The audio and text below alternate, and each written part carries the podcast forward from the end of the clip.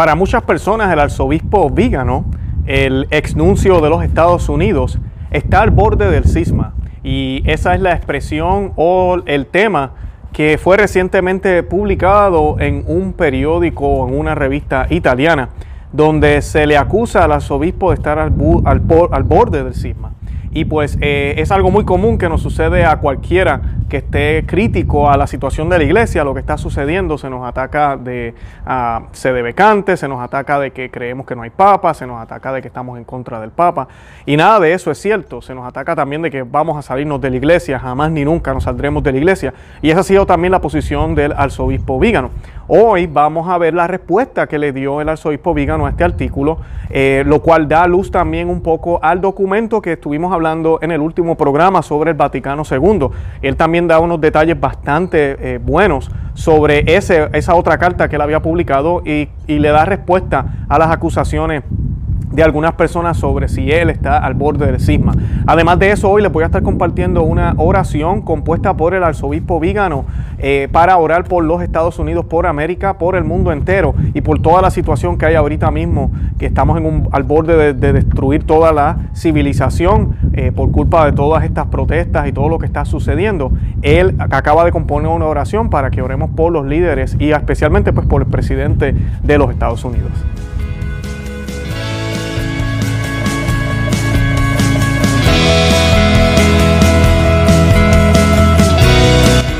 Conoce, Ama y Vive tu Fe. Este es el programa donde compartimos el Evangelio y profundizamos en las bellezas y riquezas de nuestra fe católica.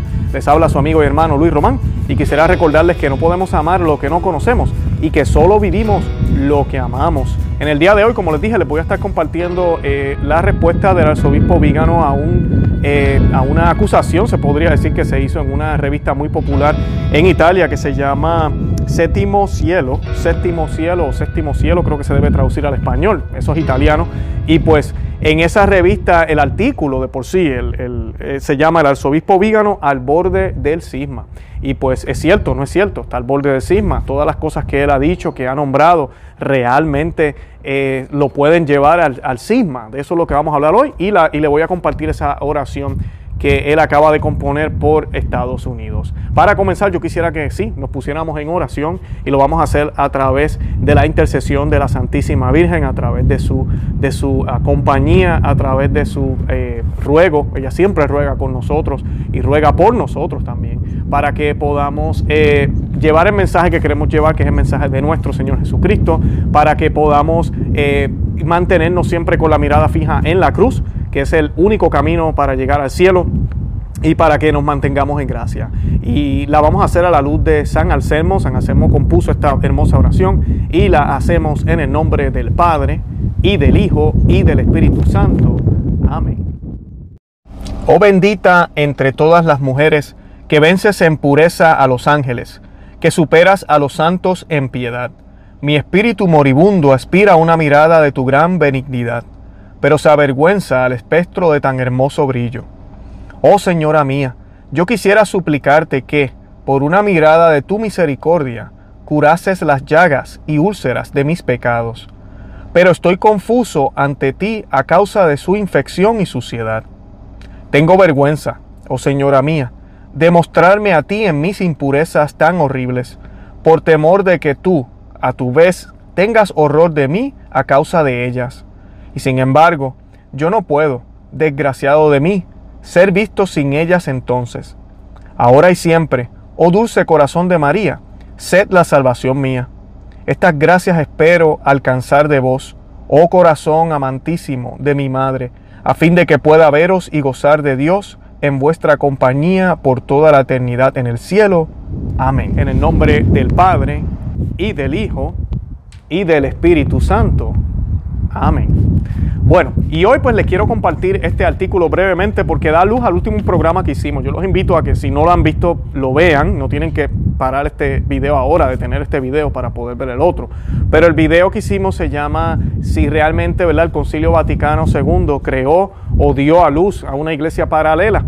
Y pues es un análisis que hacemos sobre la carta que el arzobispo Vígano hace poco, a respuesta también de otro documento que eh, fue también publicado por el arzobispo Schneider.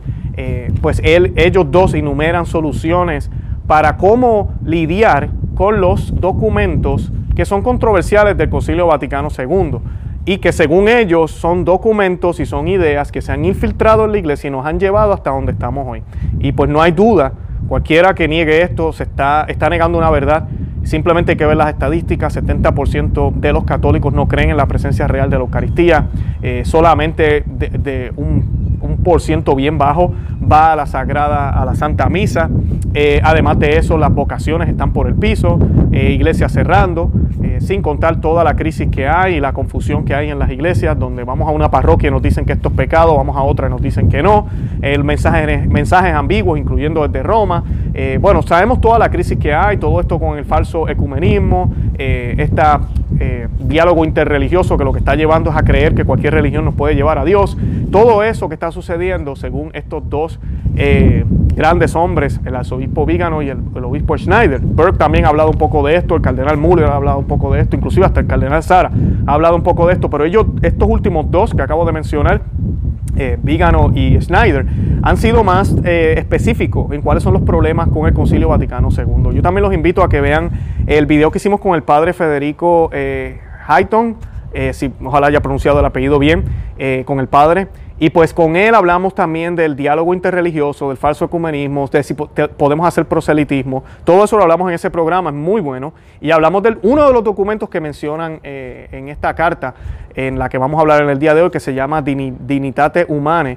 Que el problema con ese documento es que habla de la conciencia, de que el ser humano tiene la conciencia y debe utilizar la conciencia para escoger qué religión quiere practicar, que debemos tener libertad religiosa. Y pues la Iglesia Católica nunca había dicho eso. La Iglesia Católica, al contrario, siempre defendió la libertad de las personas de escoger, de creer en la única religión o no creer en ella, pero una sola religión. Nunca la iglesia dijo, sí, es verdad, existen otras religiones, sí, es verdad, hay otros caminos, sí, es verdad, el ser humano puede escoger cualquiera de ellas. No, la única opción es Cristo.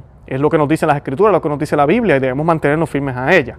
Se oye, se oye demasiado fuerte, se oye poco políticamente correcto, pero pues es el mensaje del Señor y no lo podemos cambiar, es el mensaje de Jesucristo. Y pues eh, eso lo hablamos en ese programa, así que los invito a que lo vean también. Y pues el, artículo que les voy a compartir eh, es una respuesta a Sandro, eh, Sandro de la revista Séptimo Cielo, ¿ok?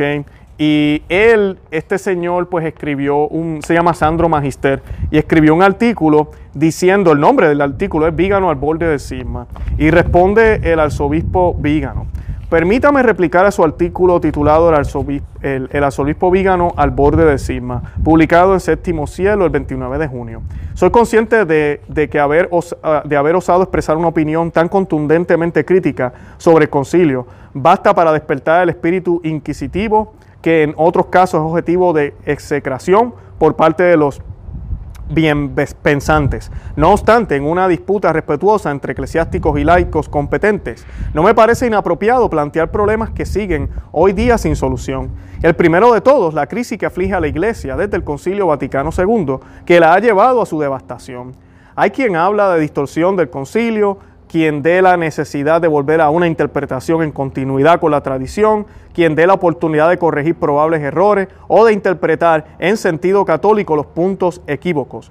En el lado opuesto están los que consideran al Vaticano II como un borrador a partir del cual continúan la revolución, cambiando y transformando la Iglesia en una entidad nueva, moderna, al paso de los tiempos. Esto forma parte de las dinámicas normales de un diálogo que se invoca demasiado a menudo, pero que raramente se pone en práctica. Quien hasta ahora ha expresado su opinión contraria a lo que yo he afirmado, nunca ha entrado en el mérito de la cuestión y se ha limitado a colgarme etiquetas que ya merecieron algunos hermanos míos más lustres y venerables. Es curioso que, tanto en el campo doctrinal como en el político, los progresistas reivindican para sí un primado, un estado de elección que sitúa apodíticamente al adversario en una posición de inferioridad ontológica, como si fuera indigno de que se le preste atención y reciba una respuesta fácil de liquidar al tacharlo de una manera simplista, de lefebriano, desde un punto de vista eclesial o fascista desde lo social. Sin embargo, la falta de argumentos no los legitima a dictar las reglas, ni a decidir quién tiene derecho a la palabra. Sobre todo cuando la razón, antes que la fe, demuestra dónde está el engaño, quién es el artífice del mismo y cuál es su objetivo. Y esto me parece, me parece muy bien porque esa táctica es la que hacen los de la izquierda y es la que está pasando en la iglesia, lamentablemente, yo no lo puedo creer. Y es que uno comienza a decir algo, por ejemplo, con lo de las Pachamamas en el, el pasado de octubre en el Vaticano. Nadie está en contra del Papa, nosotros no podemos estar en contra del Papa. Y cuando decimos estar en contra del Papa, Estar en contra del Papa es realmente renegar del Papa. Es realmente decir, yo no le voy a hacer caso al Papa. Es realmente decir, yo no me interesa lo que el Papa diga, no, lo, no voy a tomarlo en cuenta y empiezo a hablar cosas horribles de la persona del Papa. Pero ser prudente y hablar de las cosas que están sucediendo y saber y tener en cuenta que un Papa es un ser humano y que el Papa no es infalible en todo lo que hace y que puede caer en error y que si ha caído hay que hablarlo, hay que discutirlo para que podamos orar por él ya uno menciona algo así y te tachan de lo que acabo de mencionar, de antipapa, de lefebrista, de sedebecante, de yo no sé qué otras cosas más te, tildan, eh, de protestante, de luterano, bueno, yo no sé de qué más. Y te empiezan a decir que tú no, mira, tú no eres parte de la iglesia ya. Y con eso ya te echan para un lado y no quieren dialogar contigo. Yo he perdido amistades, yo tengo gente que ya ni me llaman porque han visto el canal que tengo, han visto lo que yo he estado haciendo y tienen una mala concepción y piensan que ya yo no soy católico. Y, a mí me da gracia, me río muchísimo porque ahora es que más católico yo soy, más fiel a la iglesia lo soy. Y miren, yo soy fiel al papado. Jamás podemos negar la primacía de Pedro, no podemos negar la silla de San Pedro. Pero miren, si el, si el que ocupa la silla dejó entrar indígenas con ídolos y los dejó hacer lo que les dio la gana ahí en el patio del Vaticano, y luego eh, luego permite que esas imágenes se coloquen dentro de una iglesia. Y luego él mismo admite que es la madre tierra, que es la Pachamama. Pues mira, yo no puedo quedarme callado porque eso es idolatría. Y nosotros no creemos en madre tierra. No creemos en que la tierra tiene vida pensante como una persona que se puede ofender o que le puede doler. Como el mismo pontífice también ha dicho, que aparentemente ella está pataleando. Ella está pataleando y está molesta con todo lo que está sucediendo ahorita mismo en el mundo con toda la contaminación. Inclusive escuchamos decir desde Roma que aparentemente el coronavirus es consecuencia de, lo, de, la, de, la, madre tierra estar pataleando. Eso lo dijo en una entrevista. No son, no son comentarios magisteriales, pero dicen mucho de, la, de lo que él está pensando. Y tenemos que orar por él. Ahora, jamás vamos a estar en contra de él. Pero ese tipo de pensamiento es errado. Cuando la manera correcta de siempre que se ha visto cuando vienen este tipo de calamidades o, en la historia, cuando hemos visto en siglos atrás lo que ha sucedido en términos de estas calamidades después de cualquier época, sin importar desde el principio de, la historia de la iglesia hasta ahora, es que se ha visto que la iglesia lo toma como, en un sentido, como un castigo de Dios, como una forma de, de darnos cuenta, ok, el Señor nos está castigando directamente o nosotros nos hemos alejado de Dios y por eso estamos sintiendo lo que se siente cuando no estás protegido por Él. Y no es así, no estamos viendo en la sociedad exactamente eso, no nos hemos alejado en todo sentido de la palabra, inclusive los católicos. Escúchense en esto, el 80% de las mujeres casadas, católicas, que van a la misa y posiblemente comulgan, utilizan anticonceptivos. ¿Qué son anticonceptivos? Las pastillitas para no tener hijos. ¿Sí? Eso es una realidad. Ah, ¿Estamos haciendo algo al respecto? Algún pontífice está sacando alguna eh, eh, documento para hablar sobre eso. No, no, lo estamos haciendo. Entonces nos creemos que no merecemos ningún castigo. Entonces tiene que ser más de tierra que está molesta. Eso es uno nada más. Esto sin contar el aborto, sin contar todas las cosas que hay que tal vez los católicos no practican, tal vez sí practican. Tenemos múltiples políticos apoyando el aborto y los obispos no los denuncian, no dicen nada sobre eso. Dios está mirando todo eso porque la iglesia es la luz del mundo. Así que el denunciar todas estas cosas no nos pone en contra de la iglesia, al contrario, somos laicos y algunos obispos y sacerdotes también que están haciendo lo que tenemos que hacer, que es denunciar y decir lo que está mal, por el bien del rebaño, por el bien de la iglesia. Yo no quisiera tener que hacer estos videos, ojalá algún día no los tenga que hacer porque hay, hay sacerdotes y obispos hablando de esto y ya yo no tengo que hacer esto. A mí el Señor me puso en el corazón hacer esto porque yo no veía nada en el idioma español que estuvieran hablando de estos temas. Y es triste ver a las personas practicando un falso catolicismo. Es triste ver a las personas pensando que están bien y no lo están. Yo estuve ahí y, y fue por personas que inclusive mayormente en el idioma inglés, que yo abrí los ojos, me vine a dar cuenta. Y ya cuando encuentro lugares donde sí se hacen las cosas bien, entonces yo digo, no, yo tengo que hablar de esto, tenemos que hablar de esto porque estamos en crisis.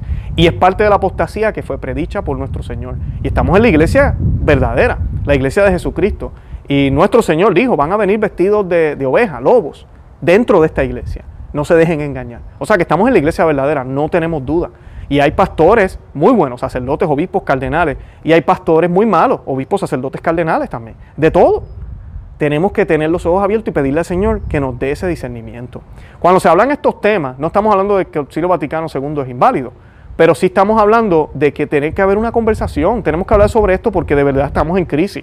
Estamos gravemente en crisis. Estamos perdiendo almas. Es la realidad. El mundo está perdido. ¿Saben por qué? Porque la iglesia está en crisis. La iglesia es la luz del mundo y si esa luz está medio tenue y no está completamente clara, que ni siquiera los católicos saben qué es lo que nosotros creemos, entonces tenemos un problema.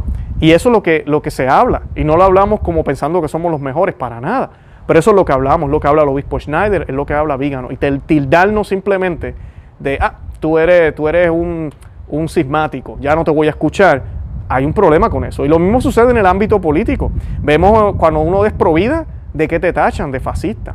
Si tú hablas de la familia tradicional, ¿qué tú eres? Entonces ahora tú eres un homofóbico, eh, tú eres un racista en un sentido, eh, tú no crees en la igualdad. Ahorita estábamos hablando, hace poco hicimos un video sobre la organización Black Lives Matter y estamos hablando de lo que dice el website, que va en contra de la fe cristiana católica. No estamos diciendo que las vidas de, los, negros no son importantes, sí lo son, sí lo son, claro que sí, toda vida es importante, pero esa organización que utiliza ese eslogan, ese nombre, tiene una agenda que es anticatólica, es anticristiana. Entonces lo denunciamos, uh, ya tú eres racista, uh, tú no eres católico, uh, Luis, es mejor no hablar de eso. Bueno, eso, ese es el lenguaje del cobarde. ¿Cómo que es mejor no hablar de eso? ¿Cómo que es mejor no hablar de eso? Tenemos que luchar esta batalla. Y tenemos que hacerlo con mucho respeto, claro que sí, pero tenemos que hacerlo. Y eso es lo que él denuncia aquí, primero que nada. Ya me están tachando de que estoy en cisma. Así ya no tenemos que hablar de lo que él va a hablar. Así tenga razón. Miren si Vígano, Vígano fue este, este personaje es bien importante. Cuando estuvo Benedicto XVI, fue el que desenmascaró toda la mafia que había en el Banco del Vaticano. Luego lo mueven para acá y empieza a desmascarar muchas cosas. Y pues al, publicar que todos los obispos, incluyendo Roma, por eso fue que él pidió la renuncia del Papa Francisco, sabían de lo que estaba haciendo que el cardenal Teodoro McCarrick, se tuvo que ir a la, de la oficina y ahorita muy poca gente sabe dónde él está. Él está en buenos estándares con la iglesia todavía. Él tiene la orden, él tiene todo. Porque ellos saben, no lo pueden expulsar, él no ha hecho nada malo. Él está denunciando con evidencia lo que está mal.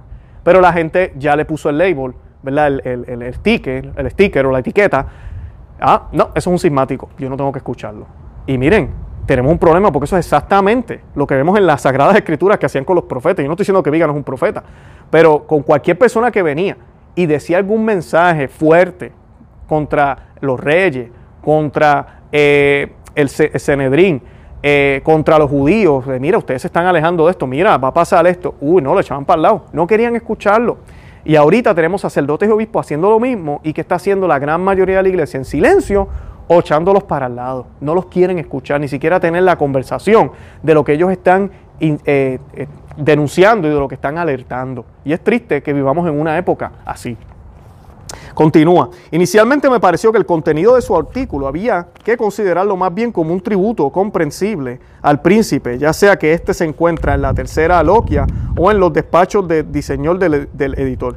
Sin embargo, al leer todo lo que usted me atribuye, he observado una inexactitud eh, que así espero sea fruto de una equivocación. Le pido, por tanto, que me conceda espacio de poderle contestar en su revista o periódico. Usted afirma que yo habría acusado a Benedicto XVI de haber engañado a toda la iglesia haciendo creer que el Concilio Vaticano II era inmune a herejías. Es más, que había que interpretarlo en perfecta continuidad con la doctrina verdadera de siempre. Creo que nunca he escrito algo así sobre Santo Padre. Más bien al contrario, he dicho, y lo reitero, que todos, o casi todos, hemos sido engañados por quien ha utilizado el concilio como un contenedor dotado de una autoridad implícita y de la autoridad de los padres que en él tomaron parte, alterando sin embargo el final. Y quien ha caído en ese engaño lo ha hecho porque al amar a la iglesia y al papado no podía convencerse que en el Vaticano II una minoría de conspiradores organizadísimos pudieran utilizar un concilio para demoler, demoler la iglesia desde dentro. Y que al hacerlo pudieran contar con el silencio y la inacción de la autoridad o incluso su complicidad. Estos son los hechos históricos sobre los que me tomo la libertad de dar una lectura personal, pero que puede ser compartida por otros.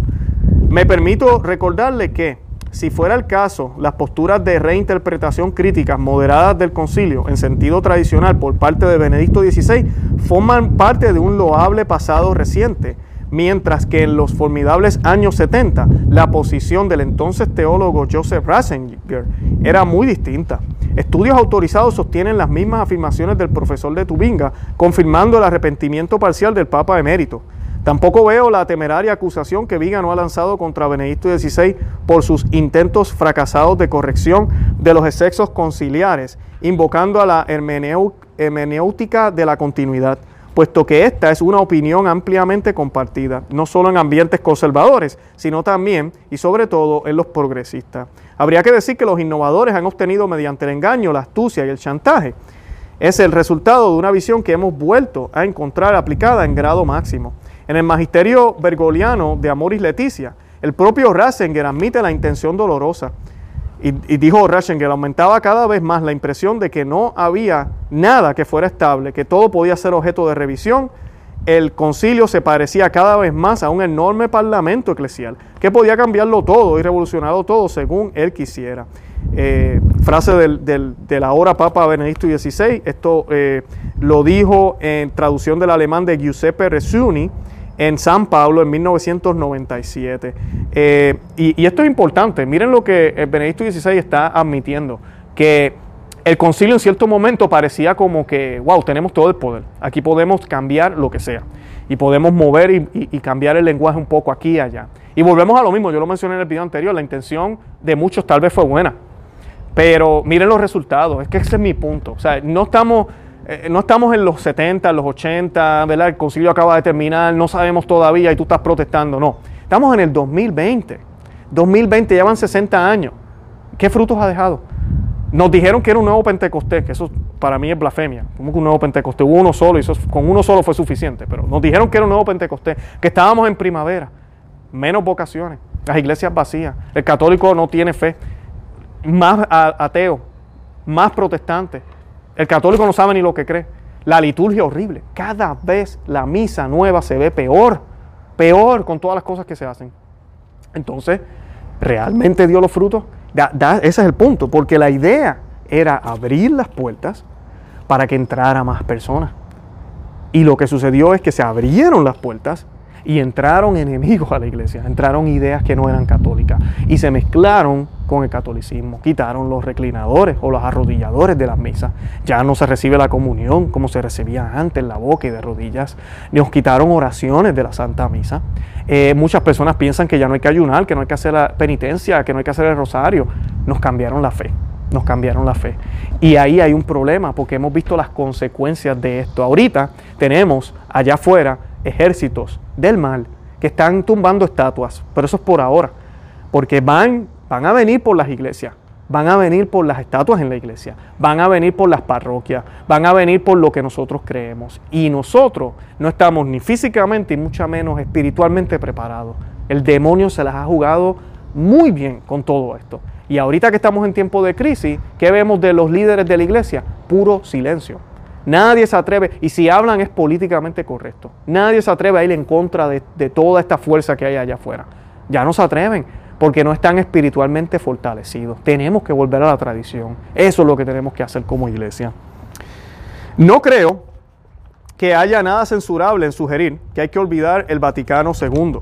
Sus fautores supieron ejercer con total desenvoltura, no solo en un, con un concilio, sino con todos, llegando a afirmar que el suyo era el primero de una nueva iglesia y que a partir de su concilio se acababa la vieja religión y la misa antigua. Usted me dirá que estas son las posiciones de los extremistas y que la virtud está en el centro, es decir, entre los que consideran que el Vaticano II es solo el último de una serie ininterrumpida de eventos en los que habla el Espíritu Santo por boca del magisterio único e infalible. Si así fuera, se debería explicar por qué la Iglesia conciliar se concedió a sí misma una nueva liturgia y un nuevo calendario y en consecuencia una nueva doctrina nova lex orandi, nova lex credenci, distanciándose con desdén de su pasado. Y esto es muy cierto. Por eso a veces, y mira que yo he hablado con diáconos, yo he hablado con sacerdotes, que han dicho, me han dicho en la cara, eh, no, después del Concilio Vaticano II se rompieron las puertas, ahora están admitiendo que hubo una ruptura, que hay una ruptura entre el Concilio Vaticano II y la, iglesia de antes. Y si hay una ruptura, entonces, un lado es de, está con Dios y el otro no está. Acuérdense que Dios no busca puntos medios. Con Dios no hay puntos medios. O sea que por 1960 años la iglesia estaba mal, que es lo que dicen los mormones, que es lo que dicen los protestantes, algunos de ellos. La iglesia estuvo perdida. Y en el 1960 la iglesia entonces por fin el Paráclito comenzó a hablar la verdad y ahora estamos viviendo el catolicismo verdadero que siempre Jesús intentó. ¿Ustedes creen que eso tiene lógica? Porque eso es lo que nos dicen. O cuando nos decían, no, es que antes del Vaticano II, ahora, y todo es Vaticano II. Y no es que, es que eso era antes, ya no se hace. Usted escucha frases de esas, como les decía en el programa anterior. No escucho ese sacerdote, no, no, váyase de ahí, váyase de ahí. O ese predicador, a quien sea. Eso no es católico. Se supone que hay una continuidad. La iglesia siempre ha hablado con una sola voz a través de múltiples concilios.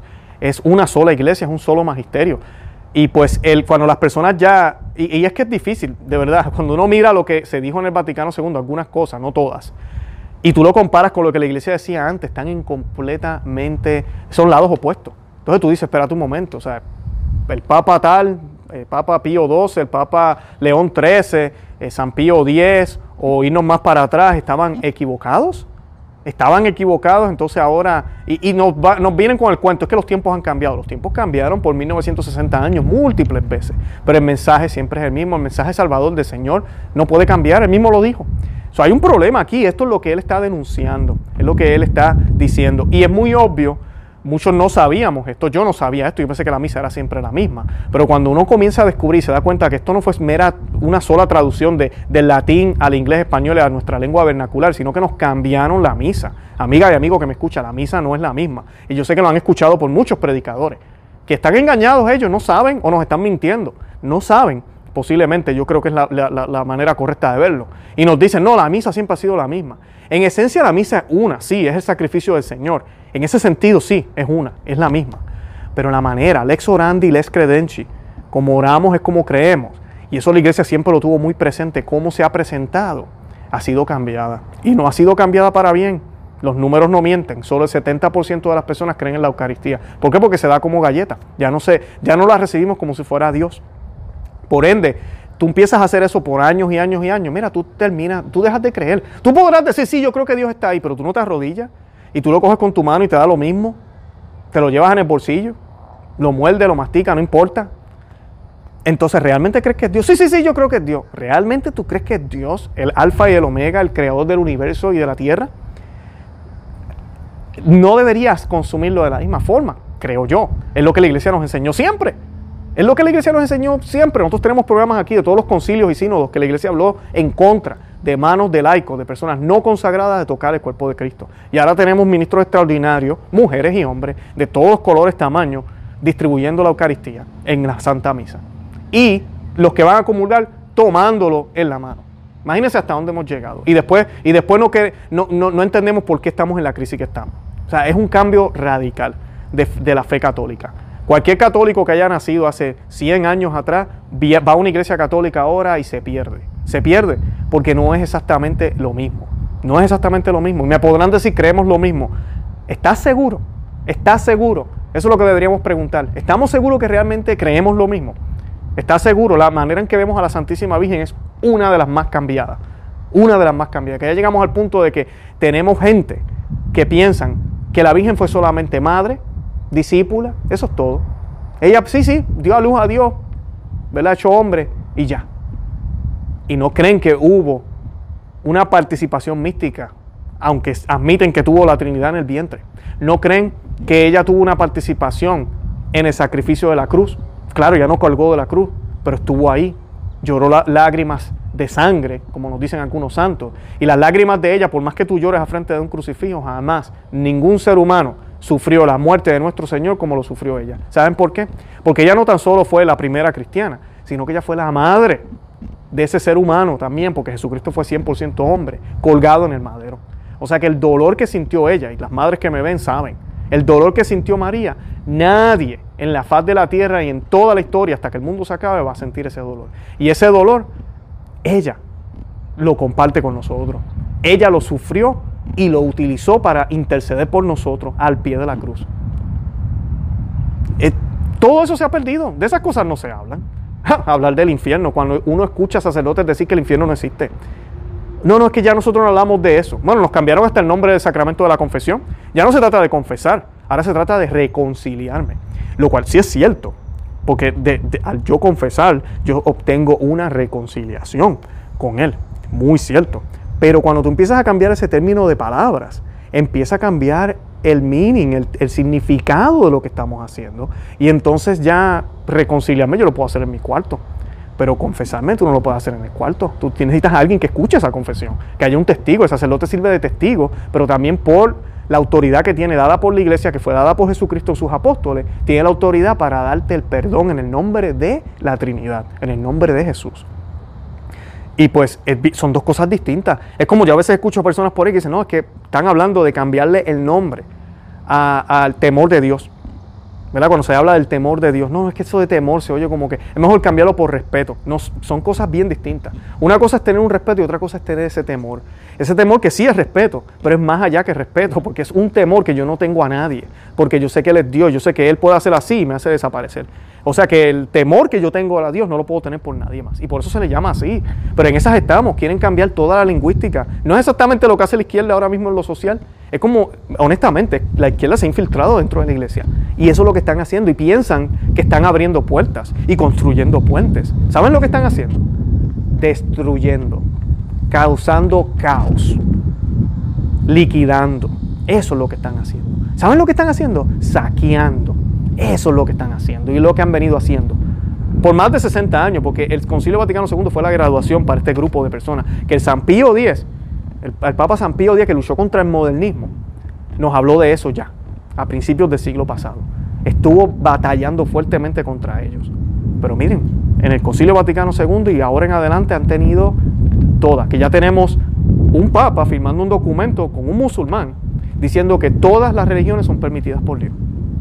El documento está ahí. El documento está ahí. Yo espero que en el futuro eso, eso se evalúe y oremos por él, por Francisco. Pero ese documento tiene mucho peso y yo sé que va a ser evaluado en algún momento por, por algún papa. Y, este tipo de este pontificado va a, tener que ser, va a tener que ser evaluado. Pero ahorita los que vimos aquí, como pasa en la historia, y lo hemos visto muchísimas veces, calladitos. No dicen nada, siguen con la corriente. Que es lo que vimos en la historia, es lo que vimos. Entonces, tú quieres ser parte de ese silencio, calladito, sin hacer nada, allá tú. Yo solo te puedo decir que a nosotros se nos va a pedir cuenta por todo lo que se nos ha dado. Todo lo que se nos ha dado se nos va a pedir cuenta. Por lo que dijimos y no dijimos. Por lo que pudimos ver y lo que dejamos ver. Por lo que ignoramos y sabíamos. Por, lo, por las inacciones y por lo poco que hicimos. Por todo eso se nos va a evaluar también. No pensemos que simplemente por ir el domingo a la Santa Misa. Así que tenemos que tener las lámparas llenas de aceite. Eh, la idea de arrinconar el concilio escandaliza también a los que, como usted, reconocen la crisis de los últimos años, pero se obstinan en no creer, en no querer, disculpen, reconocer el, el vínculo de casualidad o de causalidad entre el Vaticano II y sus efectos lógicos e inevitables.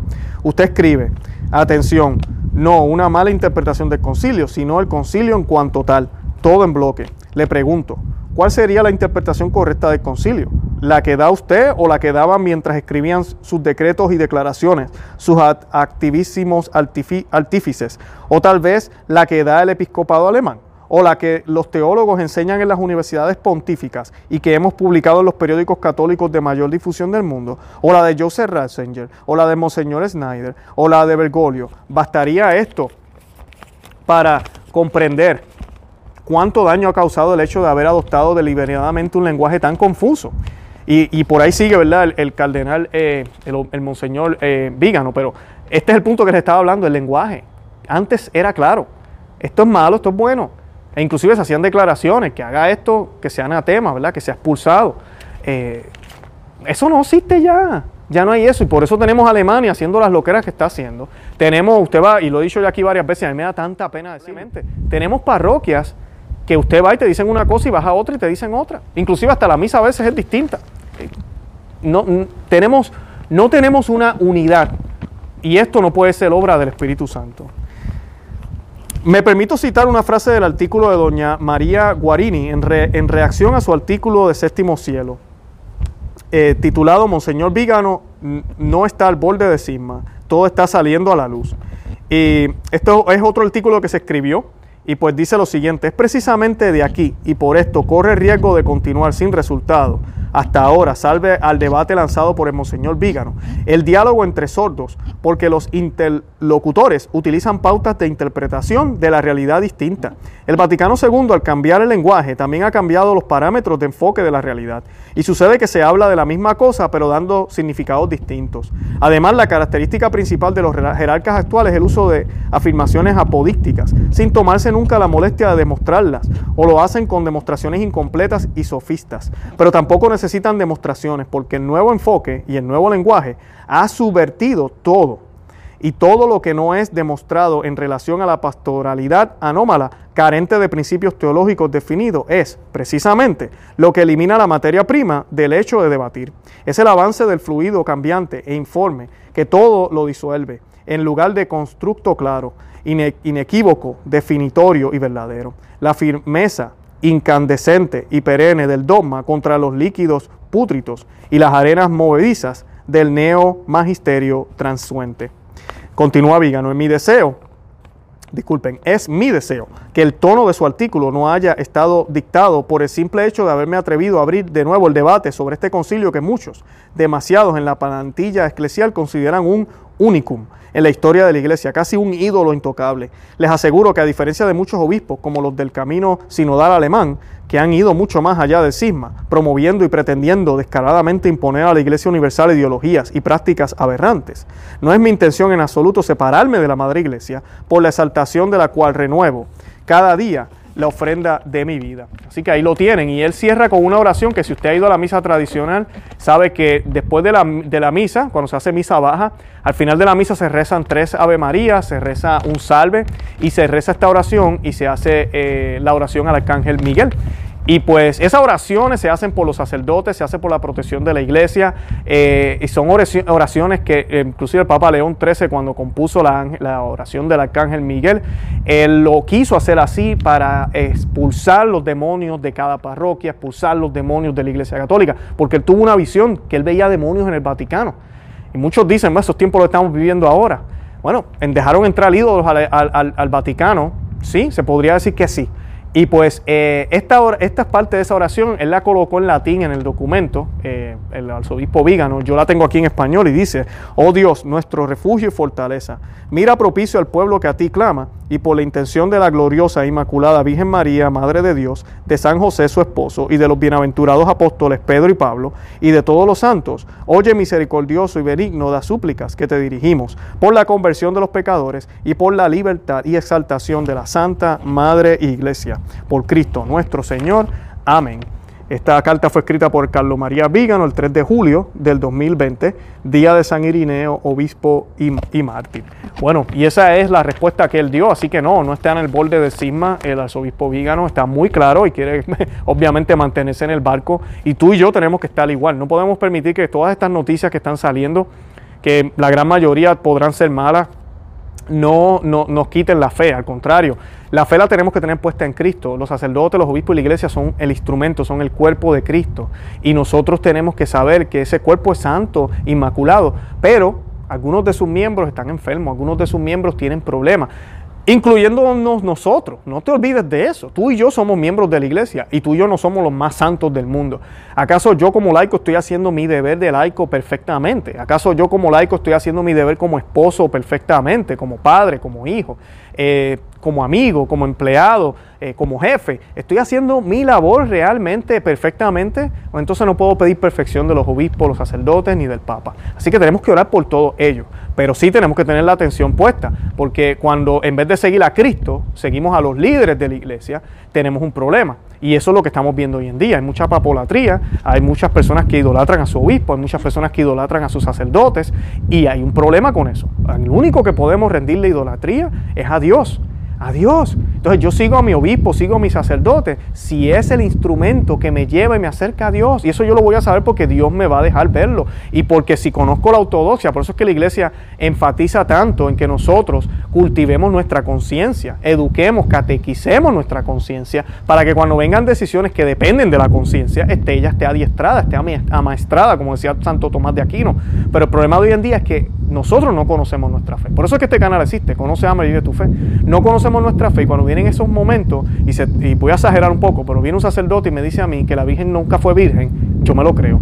Porque si el sacerdote lo está diciendo, yo tengo que creerle, es el párroco que Dios me dio. Y tienes un problema, eso no es catolicismo. Eso no es catolicismo. Eso ya es casi una secta. Yo estoy siguiendo entonces a ese hombre a ciega. Sin importar lo que diga, yo hago lo que sea. Y no, tenemos un problema ahí. Eso no es catolicismo, eso es falsa obediencia. Yo sigo a mi obispo y a mi sacerdote siempre y cuando me lleve a acercarme a Dios. Un ejemplo importante es en la confesión. Yo tengo que ser obediente a esa penitencia. Me guste o no, me parezca muy poco, me parezca mucho. Porque esa penitencia me va a acercar a Dios. Así que ese es el tipo de obediencia que tenemos que tener. Y pues la oración que el, arzobispo Vígano compuso, la compuso en estos días. Ustedes saben que él escribió una carta al presidente. También nosotros hicimos un programa sobre eso, así que los exhorto a que lo vean. En la carta fue excelente, inclusive él habla de cómo está esa infiltración masónica dentro de la, de la historia aquí en los Estados Unidos. Y él habla un poquito de, diferentes cosas. Habla de, muchos temas que muchas personas no se atreven a hablar. Y pues él escribe esta carta a él. Y pues eh, es una carta que de verdad nos enseña bastante sobre todos esos aspectos que a veces nosotros ni conocemos, porque esto es una batalla que, es aquí en la tierra, pero mayormente tiene consecuencias espirituales. Entonces, pues eh, tenemos que tener eso siempre en mente y esa carta es excelente. Y pues el presidente la retuiteó, la compartió a sus seguidores en Twitter eh, con, el, con el enlace y todo. Y pues claro, eso le dio mucha exposición al arzobispo Vigano. Y pues él compuso también una oración por el presidente de los Estados Unidos. Lo que me gusta de la oración yo la traducí al español como pude, eh, no la encontré traducida en ningún lado. Eh, un canal que nosotros seguimos, a un teólogo que seguimos muchísimo, Taylor Marshall, él la publicó en inglés um, y yo les estoy colocando el enlace de, este, de nuestro blog. Ahí está en español, pero también está el enlace al blog de Taylor para que puedan pues accesarla en inglés. Y pues creo que fue escrita en italiano primero. Y además de eso, pues la oración sirve para, futuras generaciones, porque no menciona el nombre del presidente Trump. Estamos orando por el presidente. Y es una oración que se puede aplicar a cualquier lugar donde usted viva, porque nuestro trabajo es orar por los líderes de nuestro país, así sean católicos, no católicos, masones, eh, lo que sea. Tenemos que orar por ellos para que el Señor los ilumine, porque no hay corazón que sea tan duro que el Señor no pueda derrumbar siempre y cuando la persona ¿verdad? se convierta. Nada, para Dios nada es imposible. Por eso debemos orar por todos ellos, igual que los líderes en la iglesia. Y esta oración la vamos a hacer para cerrar el programa. Yo quiero que también pues no se olviden de visitar nuestro blog, no sea de suscribirse aquí el canal en YouTube y de seguirnos por Facebook, Instagram y Twitter. También este, les pido que compartan este video por todos esos medios, también por WhatsApp, para que más personas vean el mensaje, para que más personas se llenen de esperanza, para que más personas vean y sepan que existimos. Y cerramos con la oración y la hacemos en el nombre del Padre y del Hijo y del Espíritu Santo. Amén. Dios Todopoderoso y Eterno, Rey de Reyes y Señor de Señores, afectuosamente dirige tu mirada hacia nosotros que te invocan con confianza. Bendícenos a nosotros, ciudadanos de los Estados Unidos de América. Concede paz y prosperidad a nuestra nación. Ilumina a los que nos gobiernan para que puedan comprometerse con el bien común en respeto a tu santa ley. Protege a aquellos que, defendiendo disculpen, protege a aquellos que defendiendo los principios inviolables de la ley natural y tus mandamientos deben enfrentar los repetidos asaltos del enemigo de la humanidad. Mantén en el corazón de tus hijos el coraje por la verdad, el amor por la virtud y la perseverancia en medio, en medio de las pruebas. Haz crecer a nuestras familias en el ejemplo que nuestro Señor nos ha dado junto con su Santísima Madre y San José en la casa de Nazaret. Provee a nuestros padres y madres el regalo de la fortaleza para educar sabiamente a sus hijos, con los cuales tú los has bendecido. Da valor a aquellos que en el combate espiritual luchan la gran batalla como soldados de Cristo contra las furiosas fuerzas de los hijos de la oscuridad. Mantén a cada uno de nosotros, oh Señor, en tu sagrado corazón y sobre todo a aquel a quien tu providencia ha puesto al frente de nuestra nación. Bendice al presidente de los Estados Unidos de América para que, consciente de su responsabilidad y sus deberes, sea un caballero o un soldado de la justicia, un defensor de los oprimidos, un firme baluarte contra tus enemigos y un orgulloso defensor de los hijos de la luz Coloca a los Estados Unidos de América y al mundo entero bajo el manto de Nuestra Señora de las Victorias, nuestra Reina, nunca derrotada en la batalla, la Inmaculada Concepción. Es gracias a ella y a través de tu misericordia que un himno de alabanza se eleva a ti. Oh Señor, por parte de tus hijos, que has redimido con la preciosísima sangre de nuestro Señor Jesucristo. Amén. En el nombre del Padre, y del Hijo, y del Espíritu Santo. Amén. Santa María, ora pro nobis.